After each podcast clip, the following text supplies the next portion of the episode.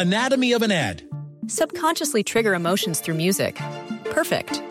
Define an opportunity. Imagine talking to millions of people across the U.S. like I am now. Identify a problem. Creating an audio ad is time consuming. Offer a solution. Utilize cutting edge AI. Imagine creating all that in under 30 seconds. Well, we did to create this ad. To learn more about AI in the audio industry, download the white paper from audiostack.ai. Hola Fortuna, ¿cómo estás? Muy bien, ¿tú Carlos? Bien Fortuna, aquí salvando mi relación de pareja. Vamos a abrir la relación. Me dijo, yo me quiero ir con otras, pero tú quédate en casa. Y yo, muy obediente, digo, esta es la nueva normalidad, aquí me quedo. Ay Carlos, qué conceptos tan extraños tiene tu pareja. Hoy justamente te propongo hablar de relaciones abiertas, de acuerdos, de poliamor y mucho más. ¡Comenzamos! Dichosa sexualidad. Con la sexóloga Fortuna Dicci y Carlos Hernández. Oye Fortuna, con toda esta nueva terminología y formas de vincularnos, a nosotros llegan y nos dicen, pues vamos a abrir la relación de pareja y yo pienso que vamos a abrir la puerta para que nos vean porque eso le excita. Y, y otros podrían estar pensando lo mismo, nos dice Ingrid, mi pareja me pide permiso para irse con otras mujeres. Me dice que los hombres no nacieron siendo fieles, pero que las mujeres no podemos tener más de una relación, esto por naturaleza, que estas son las relaciones abiertas y que funcionan muy bien, ¿es verdad? Ay, ay, ay, ay, ay, ay. Pero mira, qué conveniente este asunto donde los hombres son animales y tienen un instinto que las mujeres no tenemos. ¿Y dónde leyó? ¿En qué época? Yo creí que ya estábamos en los 2000, pero parece que estos conceptos de los 1800 o hasta de los 700. No, no, no, espérense tantito, no confundamos lo que es una relación abierta y creo que esto es algo que queremos aclarar el día de hoy. Lo primero que quiero decirte, Carlos, es que estos acuerdos en pareja con relación a el amor, a la vida erótica, a la sexualidad, eh, me parece que se toman de común acuerdo con información que tenemos a partir de las experiencias de otras parejas. Sin embargo, creo que esta negociación y estos acuerdos son primero personales y luego en pareja. Y si algo de lo que la pareja me está proponiendo no me late, no me gusta, me hace sentir incómodo, me hace no estar en igualdad de condiciones, si lo que esta pareja me está haciendo es amenazar con que lo que tenemos entonces entonces ya no funciona, si no, entonces me deja. Me parece que ahí sí no hay acuerdos. Es una imposición y le ponen el titulito de algo que les conviene con respecto a la relación. Si no te gusta el juego que tu pareja te está proponiendo, no juegues corazón. Y esto es algo importantísimo que quiero que tomen en cuenta antes de cualquier otra cosa. Y también Fortuna la, la leo y pienso que le hace falta un montón de información. Y cuando no tenemos información, cualquiera puede agarrar agarrarnos de bajada, vendernos un choro, vendernos espejismos, como yo digo, y tú se la crees. Por eso, importante que hoy nos digas, Fortuna, ¿qué es una relación abierta? Ok, una relación abierta es donde hay amor, compromiso, donde hay la idea de compartir una vida juntos, pero no hay restricción en la exclusividad sexual. La teoría detrás de estas propuestas es que tarde o temprano llegará la rutina y para que de forma honesta y sincera se llegue a un acuerdo donde cada uno de nosotros puede saciar los deseos y de alguna manera poder tener vínculos sexuales o relaciones sexuales por fuera. Cada eh, pareja establece sus propias reglas en ese sentido. Hay parejas que dicen, nosotros somos la pareja central, la primaria, y respetamos esto, ¿qué quiere decir esto? Que ante todo nuestros días, la familia, si es que hay hijos, la cuestión económica, nosotros somos la base. Y de ahí partimos a los miércoles, los sábados, los domingos, podemos eh, tener a lo mejor eh, relaciones sexuales con otras personas. Y ahí empiezan como las cláusulas o las reglas personales. ¿Por qué? Porque hay parejas parejas que se cuentan con quién van, hay parejas que tienen veto, o sea que tengo de, derecho a decir con esta no me gusta y con esta sí me gusta.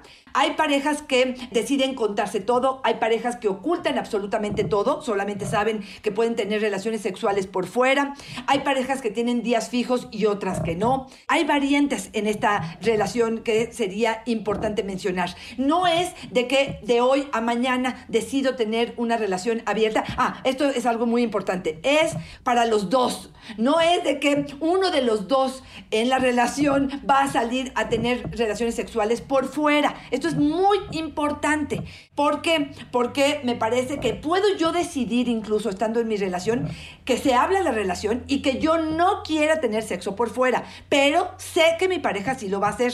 Y esto otra vez de común acuerdo. Yo creo que aquí, si quisiéramos entrar en esta situación de relación abierta, como dices tú, muy cierto, Carlos, es tenemos que informarnos, tenemos que casi, casi prepararnos psicológicamente, a lo mejor platicar con otras parejas que practican esto, leer. Hay muchos libros que hablan de testimonios a favor y en contra de esta práctica. ¿Cuáles son los riesgos que hay? Si puedo perder mi relación de pareja, porque también sabemos que una vez que el sexo está involucrado, hasta dónde puedo frenar esta parte de no enamorarme. Fíjate, un dato interesante, David Voss, un gran investigador sobre la monogamia y eh, la poligamia, habla de que el 70% de las mujeres que tienen relaciones sexuales con un hombre fuera de su eh, pareja se van a enamorar y solo un 30% de los hombres lo van a hacer. Esto es un dato científicamente comprobado de alguna manera y que me parece eh, importante en ese sentido, porque aunque pongamos la consigna de que tenemos la relación abierta, es puro sexo, no se repiten a lo mejor estas parejas, puede ser que en algún momento el corazón se entregue, nos enamoremos y tendremos que romper con esta pareja primaria. Así es que sí me parece que tendrían que investigar mucho con ello. Por ejemplo, me parece que tendríamos que saber con quién sí y con quién no, ¿no? Yo te diría, evitar amigos en común sería una de las partes fundamentales para poder practicar esto de las relaciones abiertas. También, por ejemplo, eh, saber si vamos a utilizar condón, que me parecería un requisito indispensable, pero no nada más eso. Sabemos que el condón no protege al 100%, por lo tanto, probablemente cada tres meses o cada seis meses podemos recurrir a eh, estudios de laboratorio que podamos eh, saber si no tenemos una infección. Eh, a lo mejor vamos a tener que usar condón entre nosotros, saber cuántas parejas sexuales es mucho o es poco. Todo esto son acuerdos que vamos a tener que ir platicando nosotros. No sé cómo escuchas esto, Carlos, este, si más o menos de forma general se habla de algunas de las reglas que ellos llevan a cabo.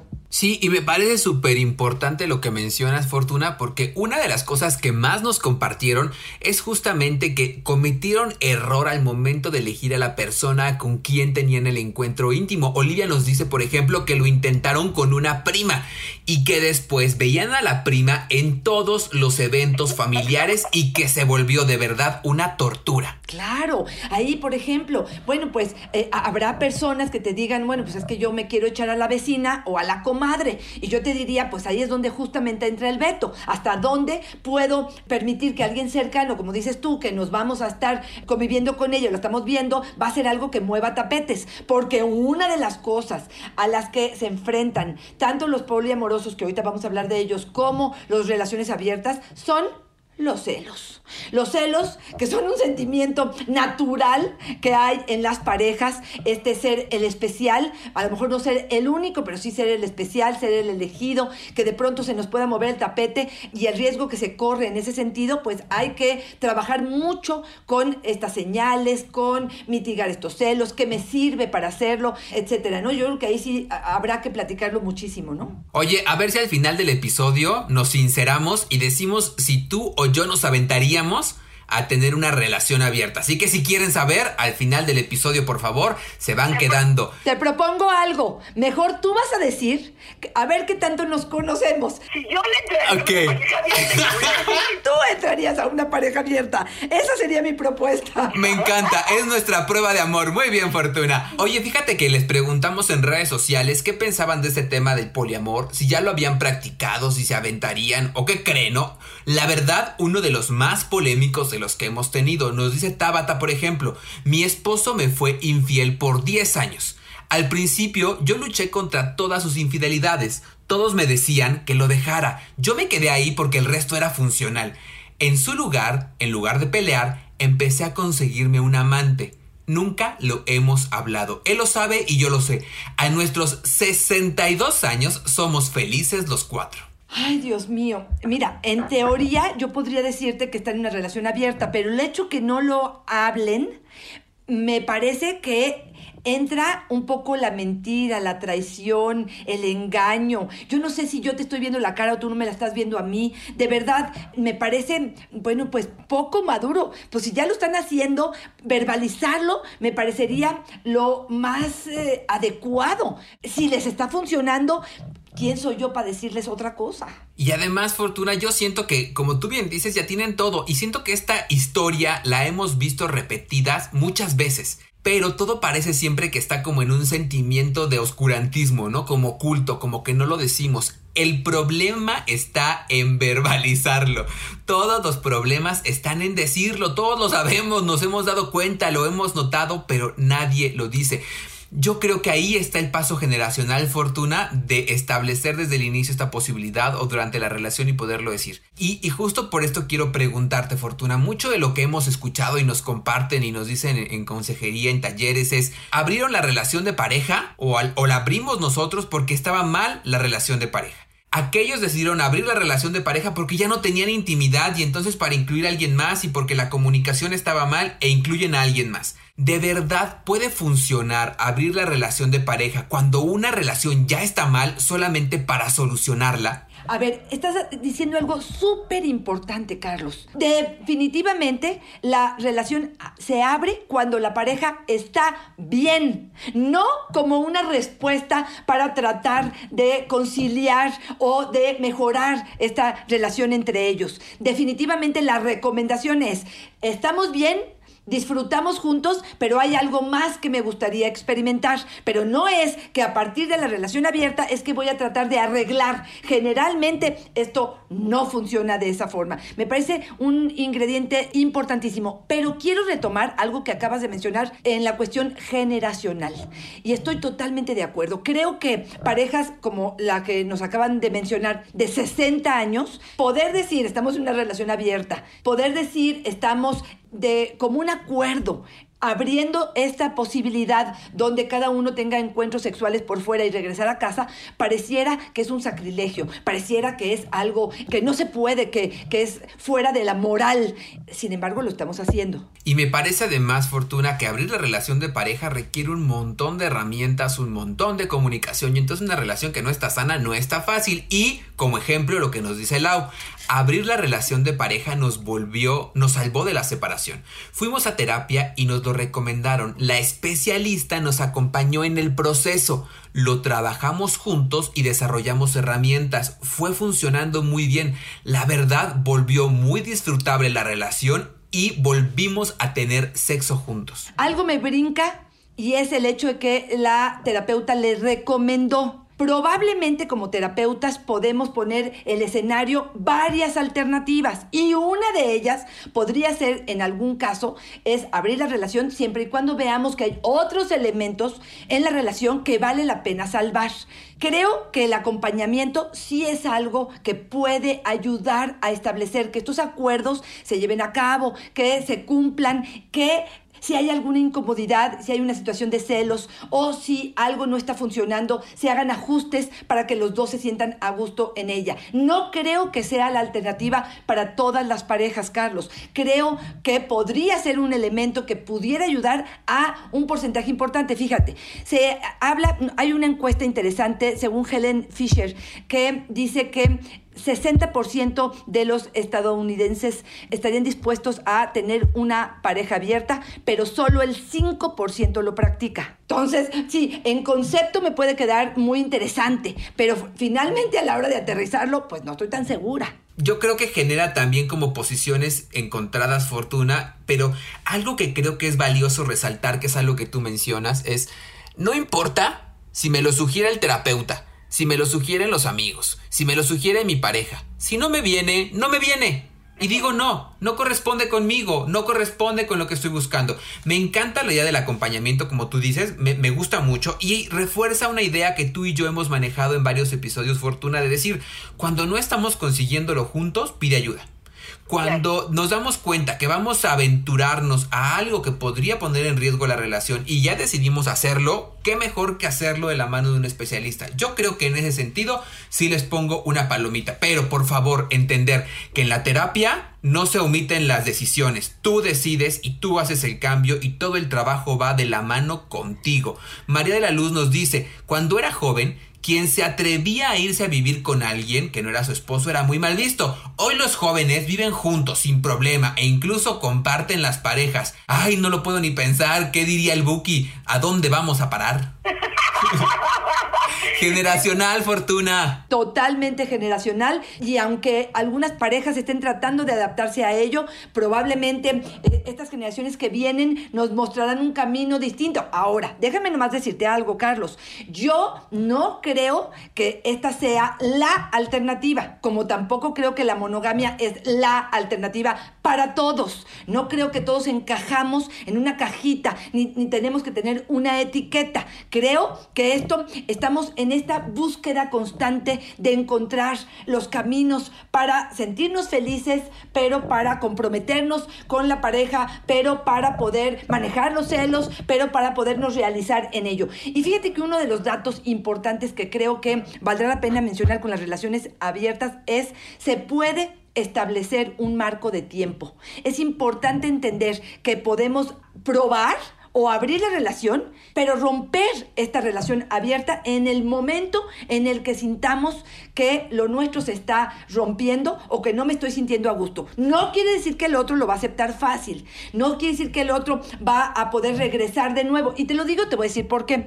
A mí me pasó en consulta una pareja que estaban funcionando perfectamente, pero por algún motivo una época hubo donde él estaba teniendo buenos vínculos, buenas relaciones sexuales, emoción en su vida por fuera y ella pasó casi seis meses donde no encontraba, no se sentía realizada con la sexualidad que estaba teniendo, donde no estaba entretenida, donde no estaba interesada, donde empezó a cuestionarse si esto es lo que le daba respuesta a la relación y pidió justo en la terapia regresar a esta parte de la monogamia. Fue una decisión muy difícil para él. ¿Quieres que te cuente en qué terminó? Por favor, ya me dejaste ubicado.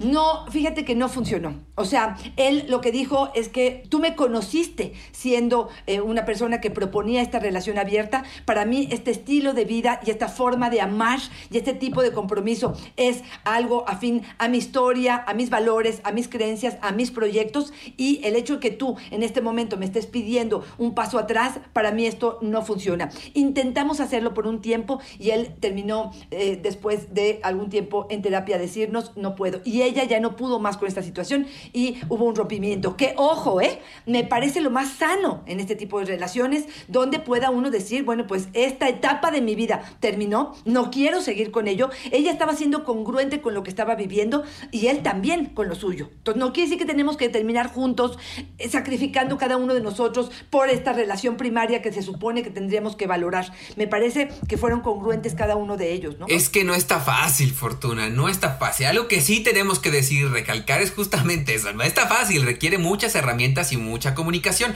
Y como yo lo veo, Fortuna, ya tú me dirás si estoy en un error, se ve en dos panoramas amplios. Cuando decidimos tú y yo abrir la relación para tener encuentros sexuales, y ya con, con todos los acuerdos que tengamos de cómo se va a hacer y las reglas y todo. Y por otro lado, cuando en la relación de pareja decidimos incluir afectivamente a otro u otros. Laura nos dice, mi esposo y yo somos abiertamente poliamorosos, tenemos seis años de relación. Ha sido complicado que las familias entiendan esta situación.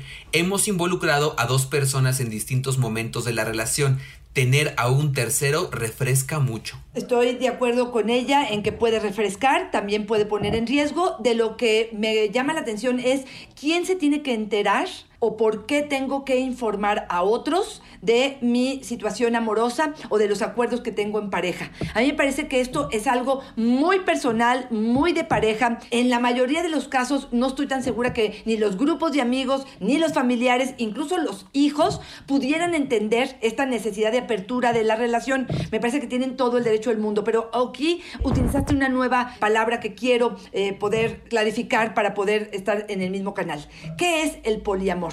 El poliamor consiste en amar a varias personas a la vez, de forma consensuada, consciente y ética. Quiere decir, todos los integrantes de esta relación poliamorosa tienen que saberlo. Saber que estoy casada o que tengo una relación, pero a lo mejor ella tiene dos relaciones además de esta y él tiene una o dos o tres o las que quieran por fuera.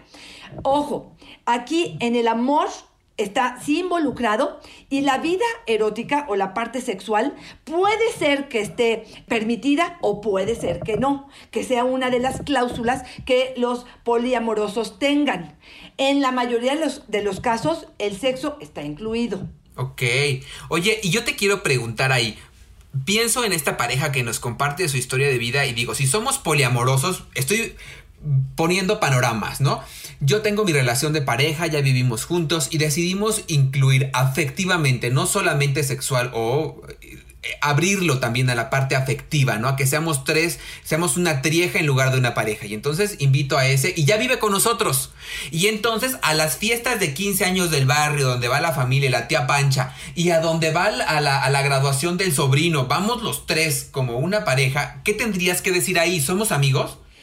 Híjole, Carlos, este, a mí me parece, mira, muchos poliamorosos te dicen que hay una pareja central, pero muchos de ellos te dicen, no, como tú dices, Carlos, no por antigüedad eh, dejo de tener eh, el peso importante. Es más, tú y yo habíamos hecho un programa eh, cuando estábamos en la 1260, donde nos había, teníamos una trieja que nos decía que vivían juntos y que ella se embarazó ¿Te acuerdas?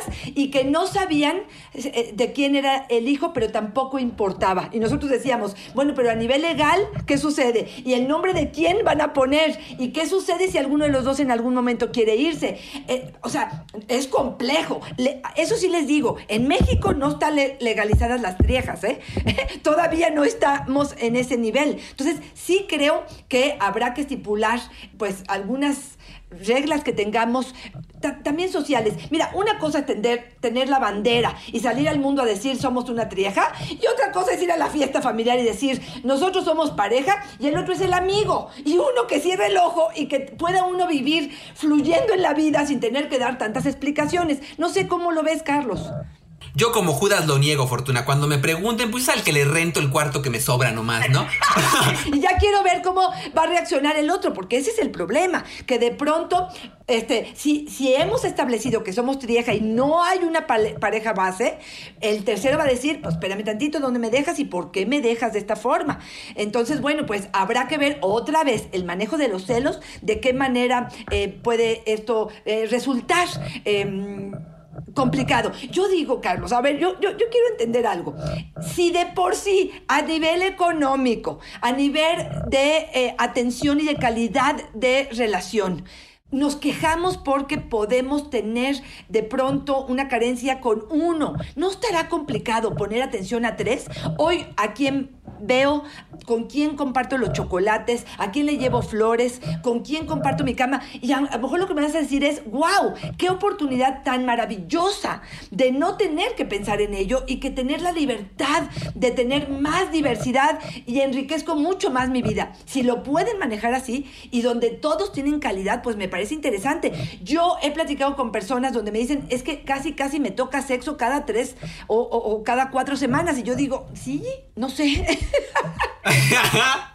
es que no está fácil, Fortuna. Yo lo único por lo que sí lo haría es porque así juntamos nuestros créditos del Infonavit. Ah, no es y pagamos más rápido el departamento. Ahora que lo acepten ya legalmente, pues ya me voy animando. Oye, y, y si, imagínate, Fortuna. Si ya es difícil decírselo a la familia de origen, que eso está pasando, mamá, papá, primos, este, y eso. Ahora imagínate a los hijos, Marcela. Mi pareja y yo hemos pensado en abrir la relación. Ojo, eh, ella dice abrir la relación. Pero, ¿cómo se los decimos a los hijos? Uno tiene 14 y el otro 22. Ay, Dios mío, por favor, qué error tan grande de involucrar a nuestros hijos en nuestra vida erótica. ¿A poco le dices en qué posición tuviste relaciones anoche? O si te la jalaste ayer, o si viste la porno anteayer. Por favor, tengamos un poco de criterio en ese sentido. Nuestra vida erótica, las decisiones y acuerdos que tengamos en pareja son de pareja. No tengo que dar explicaciones. Y sí creo que tendría, ojo, ¿eh? No es porque lo estoy escondiendo, pero me parece que tendrá que em, tener como un resguardo de la parte emocional, un límite en la apertura mental que hay en ese sentido. Sí sabemos que los niños, sobre todo los niños, requieren de una pareja segura, donde pueda cobijarlo, eh, que el crecimiento en ese sentido es algo que los niños requieren para que esto sea lo más sano posible. Por favor, utilicen el criterio. Sí creo que hay ciertas reglas que tenemos que tener en ese sentido, tanto si somos poliamorosos como si somos una pareja abierta, donde eh, el frente de la familia no tenga que involucrarse todo mundo para poder opinar, para poder dar su eh, consentimiento al respecto. Creo que tampoco estoy diciendo que tenemos que guardarlo en secreto y entonces hacer que esto sea algo misterioso, pero sí, sí creo que hay ciertos límites personales de mi historia, de mi vida, algo privado que no tengo que compartir con mis hijos. No sé cómo escuchas esto, Carlos. Sí, yo también, mira, yo creo que a veces los papás van por la vida pidiéndole permiso para todos los hijos. Y el centro de la atención y el foco de la atención se vuelven los hijos y entonces los hijos parecen los papás y los papás los hijos. Van pidiendo la autorización del otro. Por favor, entender que nuestra sexualidad, nuestro placer, nuestros deseos son nuestros. Y que a lo mejor los hijos ni siquiera les van a compartir a ustedes con quién se están masturbando. O sea, entendamos que en tanto tengamos esta parte de intimidad bien consolidada, además de que nos va a dar empatía como pareja y nos va a crear espacios y rituales de cada pareja, también nos va a permitir tener un una amplia gama de acción, no estar pidiendo permiso al otro hasta para ponerle fortuna. Totalmente de acuerdo. Y fíjate que hace poco recibí a una mujer en consulta que me decía que estaba teniendo relaciones con un hombre casado, que tenía una relación abierta, pero la única consigna era solo sexo oral. O sea, quiere decir de alguna manera que abrieron la relación, pero el único permiso que se dieron era solamente practicar sexo oral. Un mes después la recibí y me dijo, ya hubo coito. Y aquí es donde entran las parejas abiertas o las poliamorosas. ¿Pueden ser infieles? Y la respuesta es sí.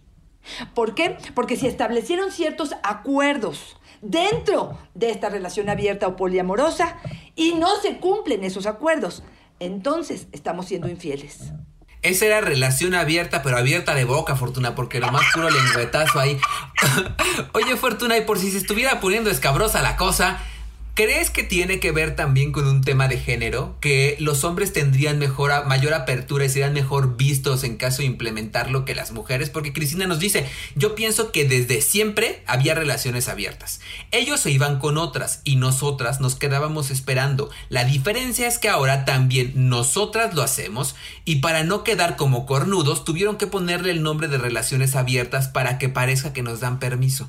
Híjole, me, gustó su, su, posición, me gustó, estoy totalmente de acuerdo con que se le ha permitido por mucho tiempo a los hombres mucho más permiso para ser infieles. Y hoy que estas mujeres dicen, yo también alzo mi mano y digo, probablemente también quiero esto, eh, lo, lo que cambió justamente que fue lo que hemos estado platicando a lo largo del programa, es justamente ponerlo sobre la mesa y hablarlo, verbalizarlo. Y que esto incluye el no sentirnos traicionados con respecto a una cuestión de infidelidad. Podrá ser una posibilidad, ya veremos en unos años, porque tampoco creo que sea la respuesta para todos. Creo que ya lo mencioné, pero pareciera que me es importante volverlo a hacer. Creo que existen tipos de personas y de parejas para todo donde están casados con la monogamia porque eso les da respuesta o les da menos eh, margen de error o personas que dicen es que si no la abro o si no practico el poliamor me ahogo y no puedo establecer una eh, relación de compromiso hasta que no practique este tipo de situaciones. Una de las cosas que quiero que quede bien claro es existen personas que no están de acuerdo con estos planteamientos, pero ceden por temor a que se rompa la relación. Esto es válido o no en función de qué tanto toleras este, este nuevo acuerdo o esta situación de vida que se está planteando en esta relación. Quiero que quede claro que hay acuerdos mentirosos, estos acuerdos donde soy obligada, eh, amenazada con llevar a cabo y que no estoy convencida, pero que tengo más miedo de no aceptarlo que de poder decir, bueno, pues aquí se rompe la relación y yo me voy para un lado y el otro para el otro. Oye, Fortuna, ya se nos está acabando el tiempo, quedan muchas preguntas en el tintero. Yo creo que tendremos que hacer una segunda parte en algún momento porque fue muy polémico, pero me quiero ir despidiendo con Chela, que nos dice, yo hago tríos, cuartetos y orgías intercambio pareja, me masturbo en público e incluso he tenido sexo con actores guapísimos. Y yo digo, wow. Y luego nos dice, claro, en mi imaginación, para mí es suficiente mantenerlo ahí. Este tipo de deseos no me va. Mira, me parece un concepto interesante donde si tienes gran imaginación, que todos la tenemos, pero hay que eh, educarla, este, podemos jugar con todo lo que acabas de mencionar, como siendo la mejor actriz porno y poder multiplicar nuestros encuentros eróticos pero guardar de alguna manera un poco esta parte em, eh, pues de intimidad para una persona, para mí misma o para lo que tú quieras. Y es mucho lo que hemos dicho, ¿no, Fortuna? Esta parte de entender qué es mejor mantenerlo solamente en la cabeza. Así es, así es, totalmente de acuerdo. Hasta dónde he medido consecuencias, he sabido qué es lo que va a suceder. Acuérdense mucho que este tipo de situaciones de pronto son muy placenteras en la imaginación, pero cuando las llevamos a cabo no lo es tanto. Aunque te quiero contar que nos acaba de contar en Instagram un caballero, lo dudó muchísimo para hacer el trío, pero muchísimo. Y estuvimos trabajando mucho en cómo iba a establecer las reglas y cómo se iba a preparar para ello y bueno, pues eh, él estaba temeroso, yo le decía, espérate hasta que no estés seguro de hacerlo, no lo hagas. Bueno, pues se aventó y fue la mejor experiencia de su vida. Nos narra eh, de forma amplia todo lo que vivió, cómo tomó el, el mando, cómo disfrutó del encuentro, está esperando de nuevo hacerlo. Entonces puede resultar maravilloso y puede ser un fiasco y puede ser algo desastroso. Lo importante y lo interesante es platícalo, trabájalo, imagínalo, recrea eh, platique con personas que estén involucradas y ojo, con personas que estén involucradas pero que les haya ido muy bien y otras que no les haya ido tan bien. Y a partir de eso, crea tu propio criterio. Hay personas que me dicen, a mí no me gustan las etiquetas. Perfecto, no te gustan las etiquetas, pero sí es importante saber qué juego estoy jugando, cuáles son las reglas, cuáles son los acuerdos y que estos acuerdos sean consensuados, donde los dos estemos de acuerdo y los dos sintamos que esto es beneficioso para ambos. Fortuna, llegó el momento de darnos tú y yo la prueba de amor. Tenemos que decirnos si creemos que el otro podría implementar esa forma de vínculo afectivo. Yo creo que por este momento estás muy contento en tu relación y yo no creo que en este momento tú estás dispuesta a abrirla. No sé si serías de los que en algún momento de tu vida en un futuro pudieras abrirla, pero en este momento creo que dirías que no. Le atinaste fortuna, sí. No, en este momento no lo necesitaría. Yo creo que si en algún momento, fíjate que yo, si se mantuviera la calidad de la relación de pareja durante este tiempo y en algún momento tuviéramos la sensación de que lo necesitamos, sí me abriría. Pero yo la verdad espero que no, porque para mí en lo personal sí es bien complicado vincularme con una sola persona. Ahora imagínate meterme dos o tres, yo creo que sería para mí muy complicado. La verdad es que en este momento no lo haría. Y si mi eh, bola de cristal fortuna no me falla, casi podría asegurar que tú, Nel, jamás no le entrarías. Mira, me conoces muy bien. En este momento no, y creo que tampoco en un futuro, pero nunca. pero nunca sabe uno qué es lo que va a suceder. Pero de entrada sí te diría, creo que sigo pensando en la monogamia, sigo pensando en acuerdos, pero hacia el interior y no hacia el exterior. Nos conocemos muy bien, Carlitos. Diez años de estar juntos, este es el resultado de ello. Pues yo creo que nos despedimos de este tema. Si quieres hacer acuerdos en pareja, creo que trabájale, lee, infórmate. Si puedes acompañarte de un proceso terapéutico, créeme que los resultados van a ser mejores porque no van a haber cabos sueltos, porque vas a tener todo eh, en la mano y vas a poder saber a qué te estás enfrentando. Yo me despido con una de las máximas de este podcast Fortuna que es en la vida sexual no hay buenos ni malos.